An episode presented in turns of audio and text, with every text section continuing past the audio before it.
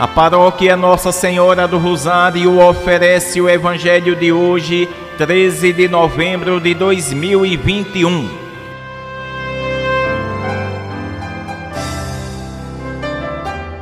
Proclamação do Evangelho de Nosso Senhor Jesus Cristo, segundo São Lucas, capítulo 18, versículos do primeiro ao oitavo.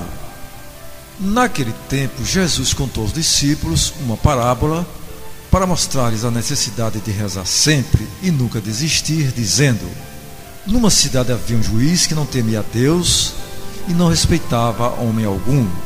Na mesma cidade havia uma viúva que vinha à procura do juiz pedindo: Faze-me justiça contra o meu adversário. Durante muito tempo o juiz se recusou. Por fim, ele pensou: Eu não temo a Deus e não respeito homem algum.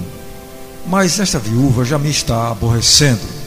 Vou fazer-lhe justiça para que ela não venha agredir-me.